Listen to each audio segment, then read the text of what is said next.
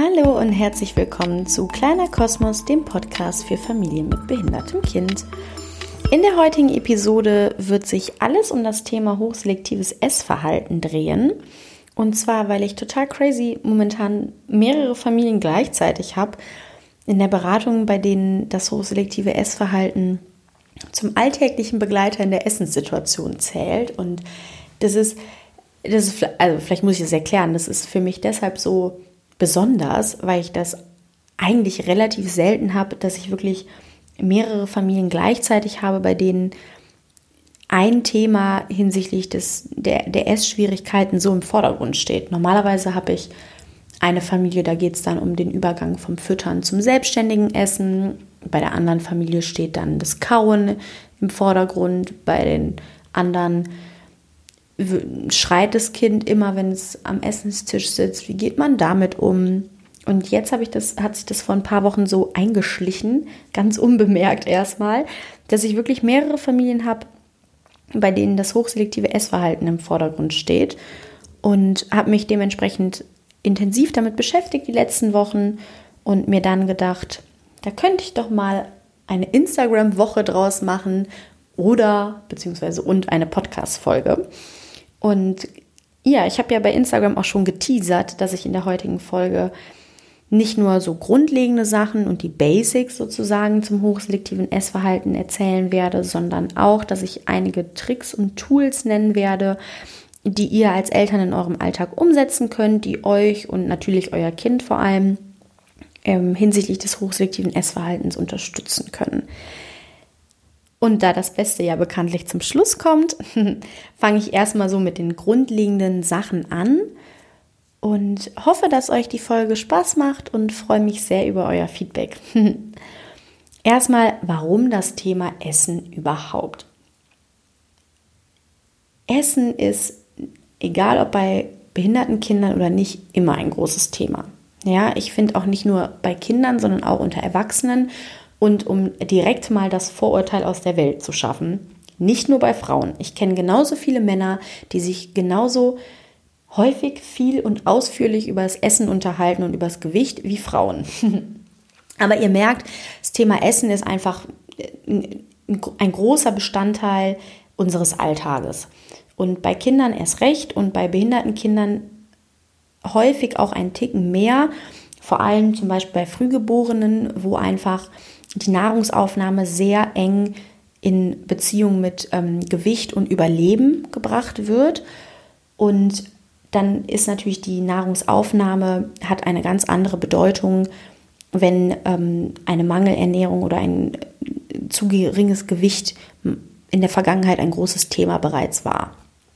Und das Essen ist einfach auch immer etwas, was auf Beziehungsebene läuft. Das heißt, da passiert ganz viel in der Interaktion und wir als erwachsene Menschen bringen ja meistens mit Essen auch einfach etwas in Verbindung, wo sich die gesamte Familie, also in der Idealvorstellung, ich frage mich, bei wie vielen Familien das tatsächlich so ist, aber naja, in der Idealvorstellung kommen da alle Familienmitglieder zusammen an den Tisch und es wird harmonisch miteinander gegessen. Und egal, was wir sagen, wir alle möchten mit Essen etwas Positives und Schönes in Verbindung bringen. Natürlich essen wir auch alle immer mal zwischendurch schnell, weil wir einfach Hunger haben, aber grundsätzlich wollen wir so dieses klassische Essen, das soll schon etwas Schönes sein.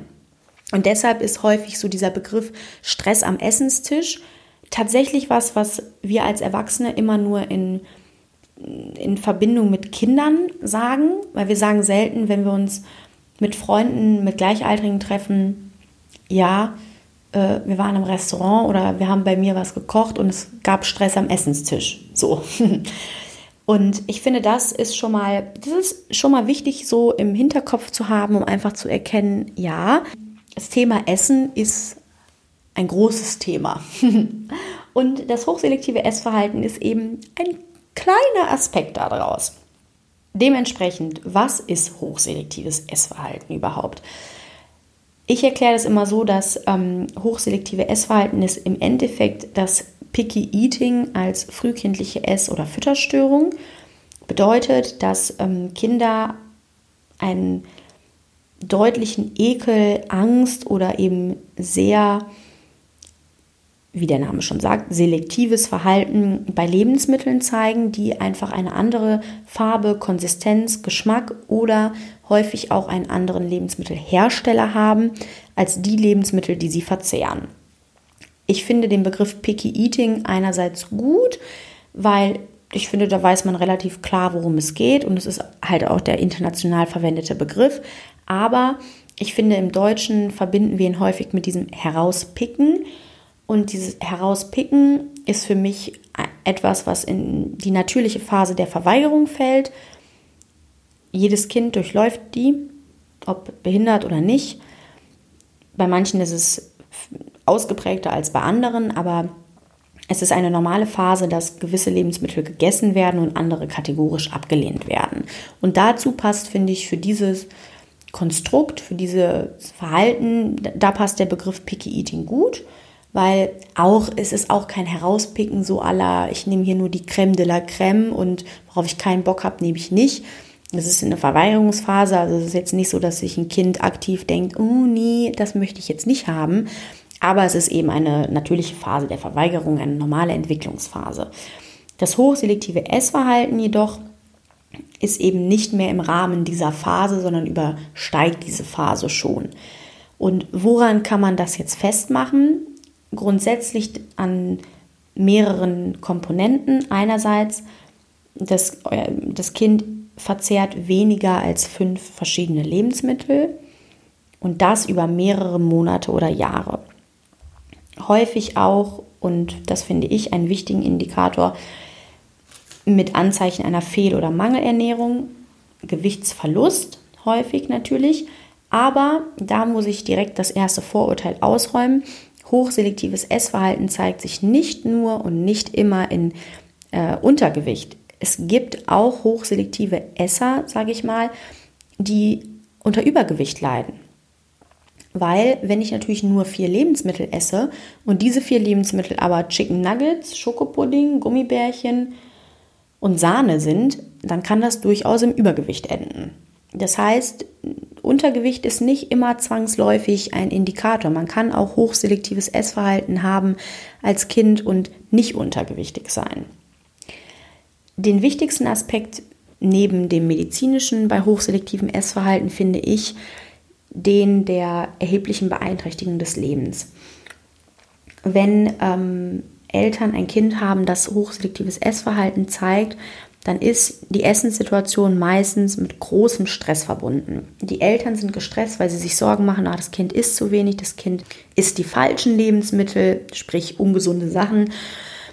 Und es entsteht ein unheimlich hoher Stressfaktor. Das ist eine Beeinträchtigung des Lebens des Kindes, denn es beeinträchtigt die Interaktion und in, wenn es ganz eskaliert, in Anführungszeichen, können Schwierigkeiten beim Essen die gesamte Interaktion beeinträchtigen, weil es natürlich dieser riesige Fels den Eltern immer hinten im, im Kopf sitzt, sage ich mal. Und es kann aber natürlich auch erheblich das Leben beeinträchtigen, wenn es um außerfamiliäre Kontexte geht. Es wird schwierig im Kontext der Ernährung in der Kita, in der Schule, im Wohnheim, in der Wohngruppe. Wenn Personalmangel herrscht, ist nicht immer jemand da, der dafür sorgen kann, dass das Kind nur die Lebensmittel erhält, die es auch isst. Viele, ähm, oft kommt es da auch zu Diskrepanzen, ja, dass irgendwie die Menschen denken, ja, warum ist er denn das denn jetzt nicht? Und dann kommt es im schlimmsten Fall zu herausforderndem Verhalten und, und, und. Man gerät in einen Teufelskreis. Deshalb finde ich, dass je nachdem, wie schwerwiegend diese Beeinträchtigung ausfällt, man schon sagen kann, dass auch soziale Komponenten ein Indikator für hochselektives Essverhalten sein können.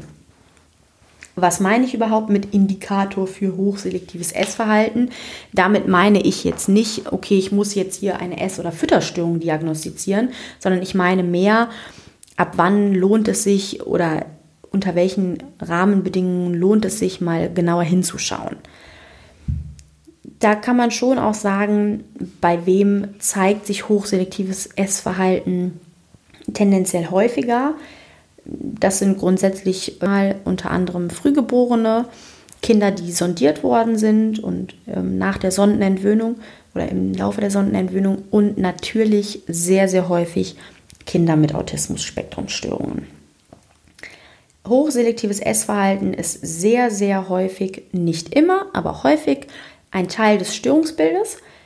Auf das Störungsbild bei Autismus-Spektrum-Störungen und die typischen Charakteristika, aber auch Vorurteile und so weiter werde ich übrigens in einer späteren Podcast-Folge eingehen. Also seid gespannt und wundert euch nicht, dass ich da in der heutigen Episode nicht so weitreichend drüber erzähle. Aber trotzdem äh, zum ähm, Thema hochselektives Essverhalten bei Autismus-Spektrum-Störungen. Jetzt gehen wir näher auf diesen Kontext ein. Warum ist es, warum ist es häufig klassisch? Weil es sehr häufig bei Autismus-Spektrum-Störungen, bei Kindern, die Autismus-Spektrum-Störungen haben, zu beobachten ist, ist Angst vor Veränderungen. Starkes Bedürfnis nach Routine, Struktur und Sicherheit und Vorhersehbarkeit. Und es ist natürlich Änderungen im Essverhalten sind immer gravierende und große Änderungen. Das wird ganz, ganz häufig unterschätzt, aber wir, wir verbringen und Kinder verbringen einen so großen Teil ihres Lebens mit Essen und im, in der Kindheit ist Essen mit so viel mehr als Nahrungsaufnahme verbunden, dass Änderungen im Essen und im Essens, in der Essenssituation einfach große Veränderungen sind. Und dann kommt da natürlich das Bedürfnis nach, nach Routine, Struktur, Sicherheit und Vorhersehbarkeit insbesondere zum Tragen. Und dann reicht es in vielen Fällen eben nicht aus, dass man die Veränderungen visuell begleitet, ankündigt und so weiter, sondern diese tiefgreifende Angst vor Veränderungen kann da durchaus so prägnant sein, dass eben die visuelle Ankündigung nicht reicht. Hinzu kommt natürlich auch dass Kinder mit Autismus-Spektrum-Störungen häufig hochsensibel sind oder hochsensitiv. Das heißt, sie sind auch einfach in ihrer Wahrnehmung eingeschränkt. Sehr klassisches Beispiel ist, da geht es gar nicht um den Geschmack oder die Farbe der Lebensmittel, sondern um die Konsistenz und die, die Schwierigkeiten in der Verarbeitung von Sinnesreizen. Sprich, was bedeutet das beim hochselektiven Essverhalten?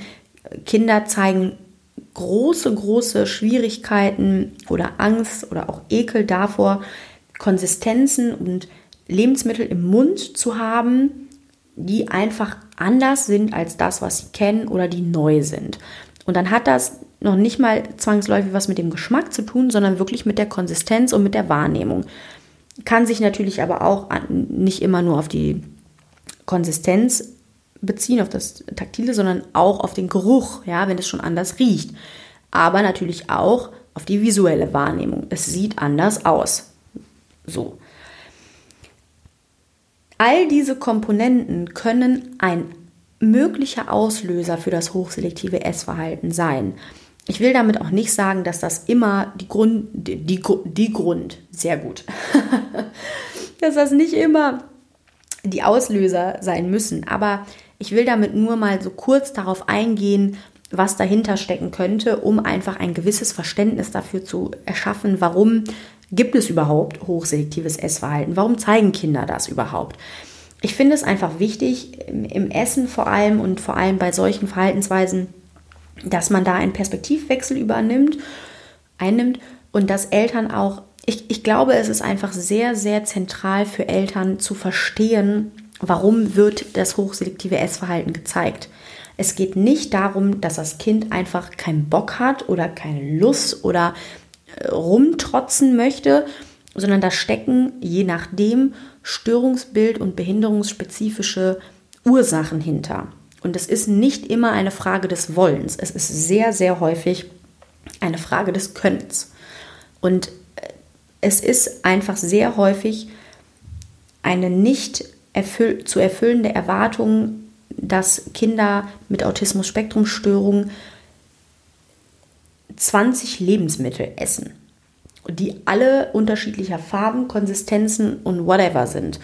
Und dann hat das wirklich nichts, dann ist das nicht immer, in der Hinsicht hat ein Essen nicht immer was mit Beziehung zu tun. Ja, dann ist es nicht unbedingt ein Zeichen dessen, dass ein Kind seine Mutter ärgern will oder dass da auf Interaktionsebene etwas schief läuft, sondern kann das tatsächlich begründet sein in der Schwierigkeit mit Veränderung, in der Schwierigkeit in der Wahrnehmung, in dem starken, starken Bedürfnis und Drang und nach ähm, Wiederholungen und nach Routine und Sicherheit. Das muss man einfach im Hinterkopf behalten, häufig. Ja, so viel jetzt so zu den Unterschieden zwischen der natürlichen Phase und dem hochselektiven Essverhalten und was kann da so hinterstecken. Kommen wir natürlich zu der zentralsten Frage, was kann man tun? Erstens finde ich, sollte die Frage immer lauten, muss man etwas tun? Auch wenn man weiß, naja, okay, das ist jetzt mehr als eine Phase, muss man klären, für wen das hochselektive Essverhalten ein Problem ist. Ist es wirklich für das Kind problematisch, weil es eben mit Fehl- oder Mangelernährung verbunden ist, weil es mit erheblichen Beeinträchtigungen des Lebens verbunden ist oder ist es für, für uns als Erwachsene ein Problem, weil wir es so nicht kennen? Weil wir es gewöhnt sind, mehr Lebensmittel zu verzehren, weil wir es gewöhnt sind, dass Geschwisterkinder mehr essen, dass andere Kinder mehr essen, weil wir ständig hören, Mensch, euer Kind, der ist aber ja so schlecht, der muss mal dies und jenes.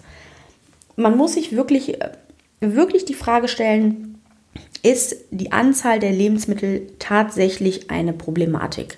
Ich, ich persönlich finde, dass man nicht bei jedem hochselektiven Essverhalten intervenieren muss. Nicht bei jedem Kind ist es zwanghaft nötig, dass man da etwas macht, sage ich mal. Da kommen wir auch schon zum zweiten Punkt. Niemals zwingen. Man sollte ein Kind niemals dazu zwingen, mehr Lebensmittel zu essen. Erstens wird es wahrscheinlich sowieso nicht funktionieren und zweitens ist es einfach eine absolute Überschreitung der Grenzen und der Kinderrechte. Als Erwachsene möchten wir nicht dazu gezwungen werden, Lebensmittel zu essen, die wir im ersten Moment intuitiv ablehnen und deshalb sollte man das bei Kindern auch nicht tun. Natürlich kann man argumentieren, naja, ich, man zwingt ein Kind zum Essen, weil man eben ähm, medizinische Notwendigkeiten sieht und weil man eklatante Konsequenzen verhindern möchte. Aber das Zwingen, selbst wenn das in dem Moment klappen sollte, hat das nicht langfristige Erfolgsaussichten. Und es ist einfach aus pädagogischer Sicht sollte man es nie machen. ich will mich da jetzt nicht zu weit aus dem Fenster lehnen und sagen, auch aus medizinischer Sicht nicht. Ist natürlich auch eine Frage dessen, wie man den Begriff des Zwingens interpretiert. Aber man sollte es nicht machen. So, jetzt habe ich mich ein bisschen reingeredet. Egal. Zurück zum Thema. Das dritte ist, man muss wirklich nochmal, man muss es abwägen. Ab, abwägen. Ich habe mich hier so in das äh, Zwingen reingeredet, dass ich noch nicht mal mehr Deutsch kann jetzt. Abwägen, ja, ist es wirklich, ist es wirklich essentiell und ist es wirklich jetzt das zentrale Thema, was man als Eltern mit seinem Kind gerade hat im Umgang dass es da um das hochselektive Essverhalten geht. Müssen es jetzt mehr Lebensmittel sein? Müssen es wirklich andere Lebensmittel sein? Und im Zuge dieses Abwägens immer im Kopf behalten, man muss Grenzen respektieren. Und man muss auch sich und dem Kind Zeit lassen.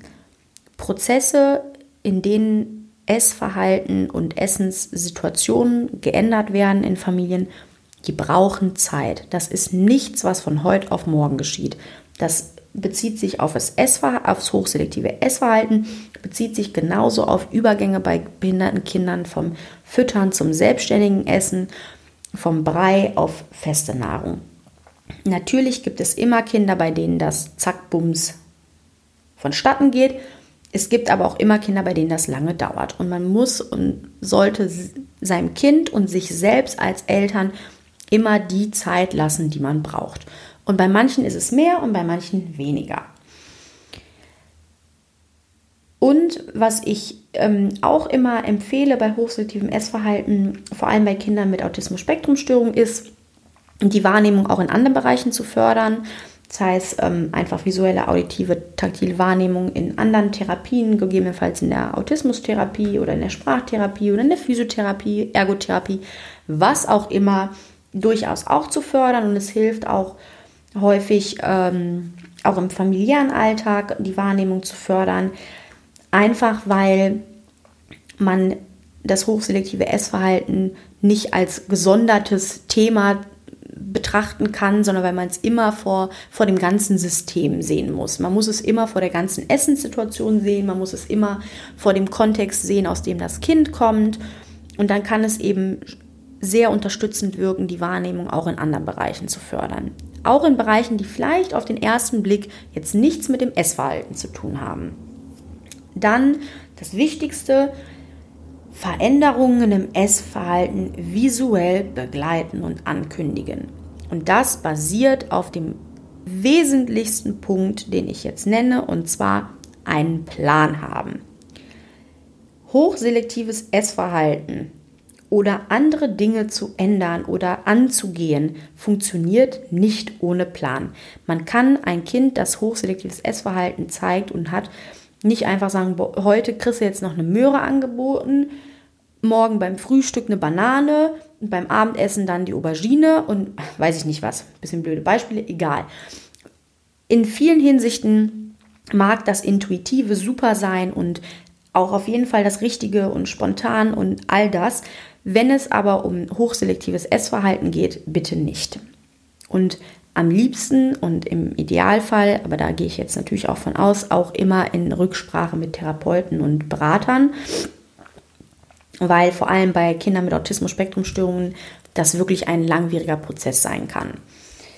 Hinzu kommt, finde ich, das empfehle ich Eltern auch immer, sich frei machen, frei von Druck von außen. Ja, wenn andere sagen, oh, dein Kind ist aber schlecht und i, i, i, i, i. Ja, das Thema Essen, wie gesagt, nicht nur bei Kindern, das ist ein Thema, da hat jeder was zuzusagen. Da muss man für sich selbst entscheiden, welche Aussagen sind konstruktiv, welche Energie hilft mir, unterstützt mich und was zieht mich einfach nur runter. Und es ist, ich glaube, es bringt nichts, ähm, einen, Plan anzugehen und zu sagen, okay, ich schaue mir jetzt das Essverhalten meines Kindes mal an, weil ich immer von außen höre, mi, mi, mi, mi, mi. So.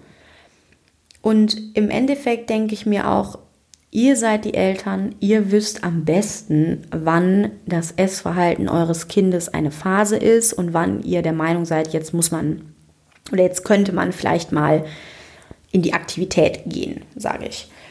Und was auch sehr hilfreich ist, ist, sich von sogenannten negativen Glaubenssätzen frei zu machen. Einfach solche Sätze wie er oder sie, oder sagen wir es mal, am besten mein Kind.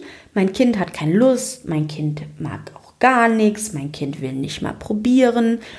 Äh, mein Kind ist so ein schlechter Esser, ich habe alles falsch gemacht, mein Kind isst gar nichts. Und ich habe jetzt diese Sätze ziemlich negativ runtergerattert. Natürlich auch ein bisschen übertrieben, aber einfach um euch zu zeigen, wie tief verankert wir als Erwachsene gewisse Glaubenssätze haben. Und das sind auch Aussagen, die wir so nebenbei treffen. Wir, oft sagen wir nebenbei, ja, meine Tochter, die hat jetzt einfach keine Lust auf das Essen. Oder, oh, mein, der Max Moritz, der mag auch wirklich gar nichts. Und häufig sagen wir eben auch direkt zu unserem Kind dann, boah, du magst auch nichts. Oder nichts, was ich dir anbiete, magst du. Oder ich bin nicht so eine schlechte Köchin oder so ein schlechter Koch, dass du das alles nicht isst.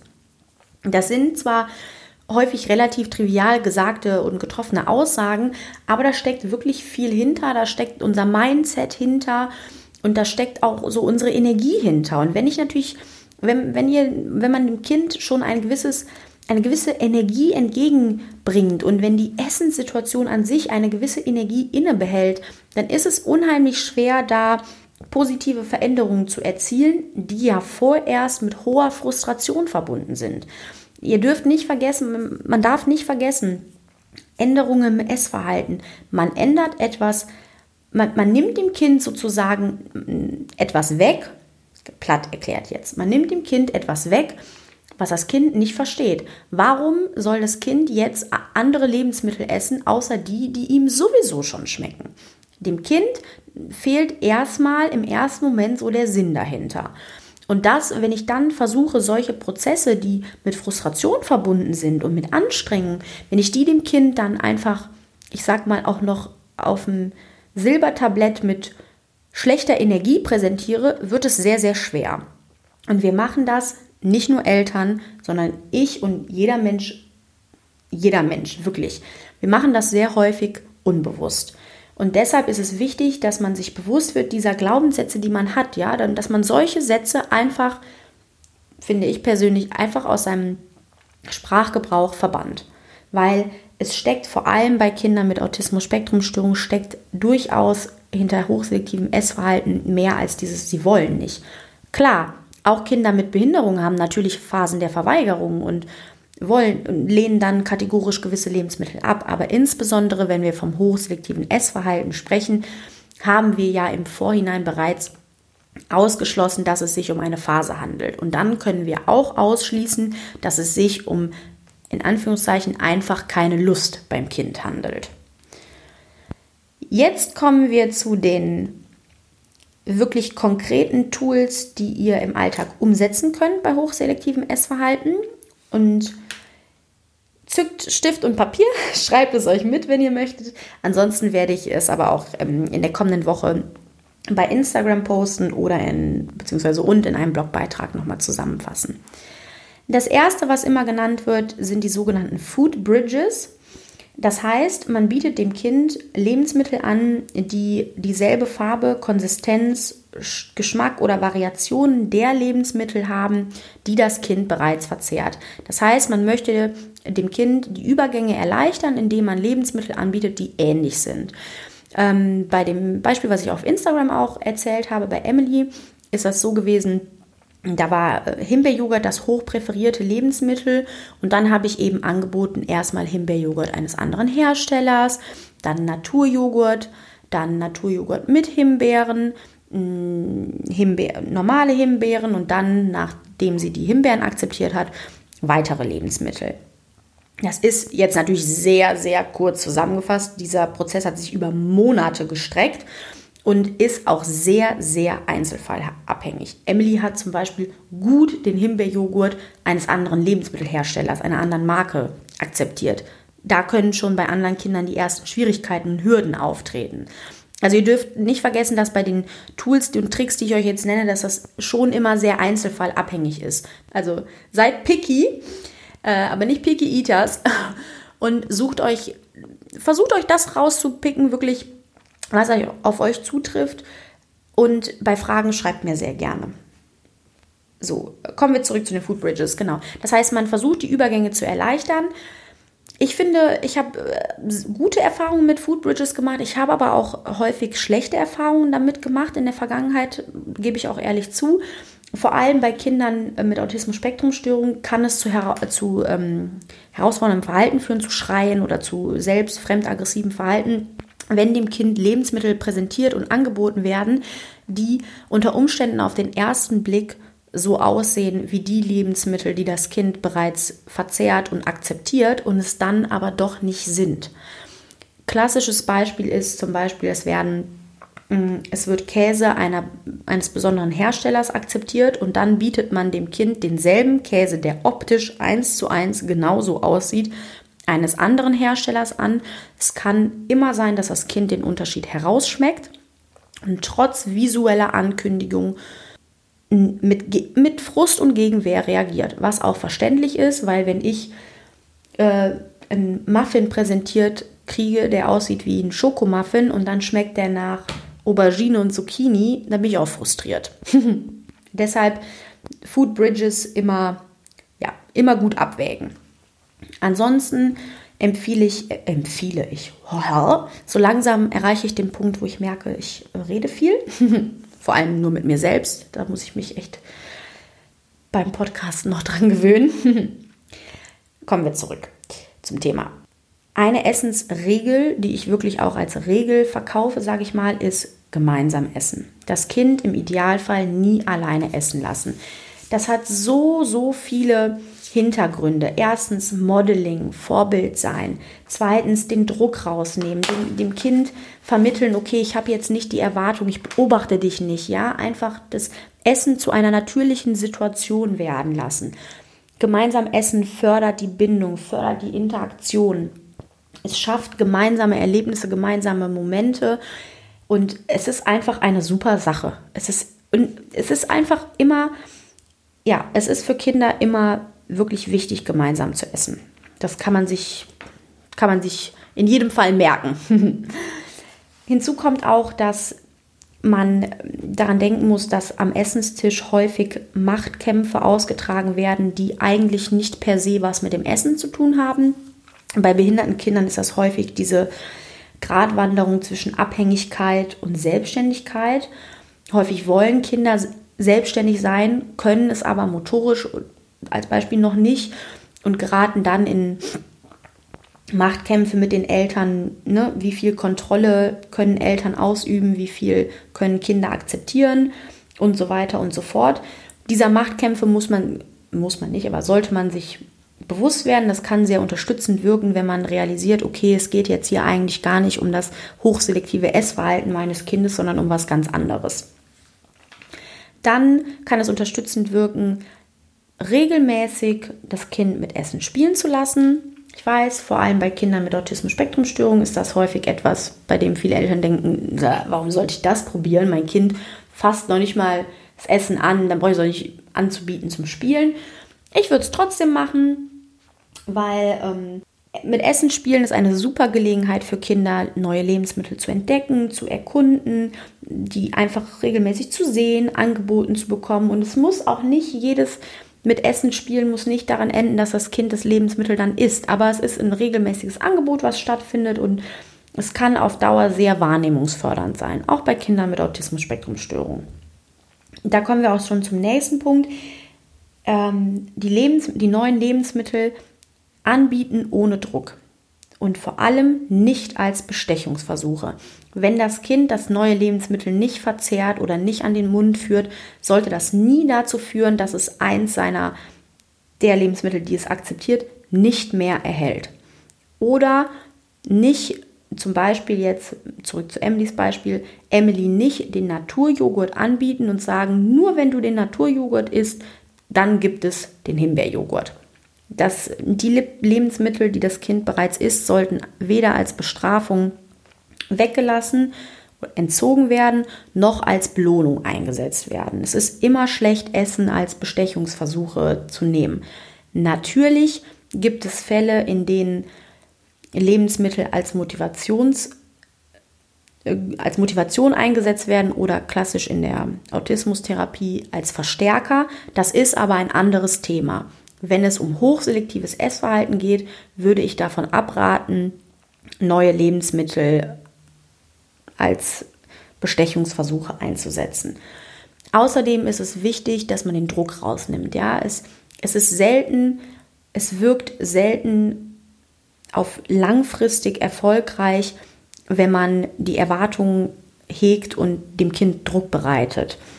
Das ist einfach so, das kennen wir von uns selbst auch und es produziert mehr Stress und natürlich muss ein Plan und ein Ziel hinter dem stecken, was man tut.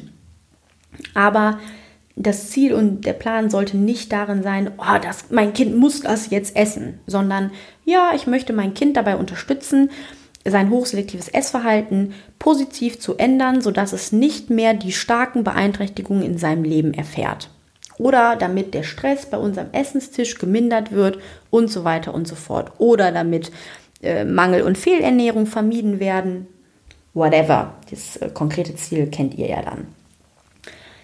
Wichtig ist dabei auch, dass eben dieses regelmäßige Anbieten von neuen Lebensmitteln und im Zweifelsfall und im wahrscheinlichen Fall hunderte von Versuchen. Ja, nicht ab und zu unregelmäßig was Neues anbieten und dann nach dreimal gescheiterten Versuchen es wieder sein lassen.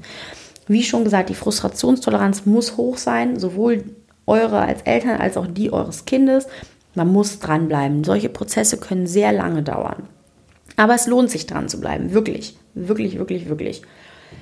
Und das ist auch das, was ich so euch, was ich das Wichtigste finde, was ich euch so gerne mitgeben möchte, zu erkennen, dass viele Veränderungen mit Frust verbunden sind, dass sich der Frust aber langfristig lohnt. Viele Methoden und die Interventionen, die man einsetzt und die man vornimmt, die bringen vielleicht kurzfristig was und man erreicht, dass das Kind unter Druck kurzfristig ein neues Lebensmittel isst. Es ist aber sehr, sehr, sehr, sehr, sehr selten der Fall, dass solche Maßnahmen dann langfristig dazu führen, dass euer Kind anstatt vier Lebensmittel sechs Lebensmittel verzehrt. Es ist immer besser, die Prozesse dauern lange und dafür etablieren sie sie sich. So, jetzt habe ich mich im letzten Satz auch 20 Mal versprochen gefühlt. Das waren auch schon so die wesentlichsten Sachen zum Thema hochselektives Essverhalten. Wir ich fasse es euch nochmal kurz zusammen, weil es ja doch relativ lang jetzt geworden ist. Also, das hochselektive Essverhalten ist sozusagen das Picky Eating als frühkindliche Ess- oder Fütterstörung. Es gibt ähm, gewisse Aspekte, die darauf hinweisen, dass es sich um hochselektives Essverhalten und nicht um eine, die natürliche Phase der Verweigerung handelt. Das wären, euer Kind isst weniger als fünf Lebensmittel, das über mehrere Monate oder Jahre. Ähm, der Arzt hat eine Fehl- oder Mangelernährung festgestellt, es ist Über- oder Untergewicht da. Großer anderer Aspekt ist die erhebliche Beeinträchtigung des Lebens, sowohl die eures Kindes als auch von euch. Was kann man tun?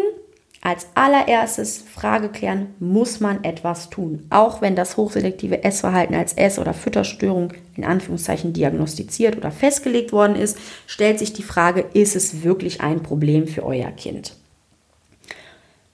Dann kommen die ganzen Aspekte von niemals zum Essen zwingen, Zeit lassen, Grenzen respektieren, abwägen, Wahrnehmung fördern, planen sich von negativen Glaubenssätzen befreien und den Druck von außen an einem abprallen lassen. also schon mal einiges, was man dann tun kann, was äh, schon viel fordert, wie ich finde. Und dann gibt es noch die einzelnen Aspekte, die man in diesen Plan aufnehmen kann, aber die werde ich euch, wie gesagt, nochmal schriftlich zusammenfassen. Ich hoffe, diese Folge hat euch jetzt nicht erschlagen. Es war sehr viel, was ich euch da jetzt so erzählt habe.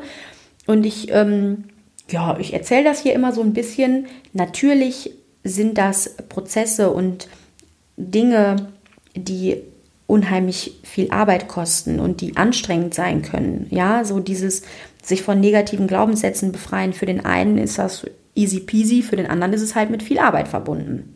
Man kann auch nicht sagen, es ist so und so viele Arbeit und so und so viele Stunden wird es dauern. Man kann auch noch nicht mal sagen, es ist immer ein langer Prozess, weil es gibt auch Kinder, da ist es nicht so ein langer Prozess.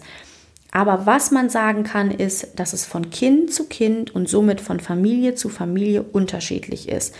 Ihr müsst äh, trotz allem, was ich jetzt erzählt habe, den Weg für euch finden, der euch gut tut. Und wenn ihr da Unterstützung braucht, dann habt ihr das Recht und dann, dann dann solltet ihr euch die auf jeden Fall holen. Ich, es ist überhaupt nicht verwerflich zu sagen, wir, mein Kind zeigt dies und jenes Essverhalten. Für mich ist das ein Problem. Was kann ich tun? Falls das bei euch der Fall ist, könnt ihr euch sehr gerne bei mir melden, sowohl über Instagram als auch über meine Webseite. Bei Rückfragen zu dem Thema hochselektivem Essverhalten schreibt mir auch gerne. Und ansonsten habt noch einen schönen Sonntag. Vielen Dank fürs Zuhören. Tschüss.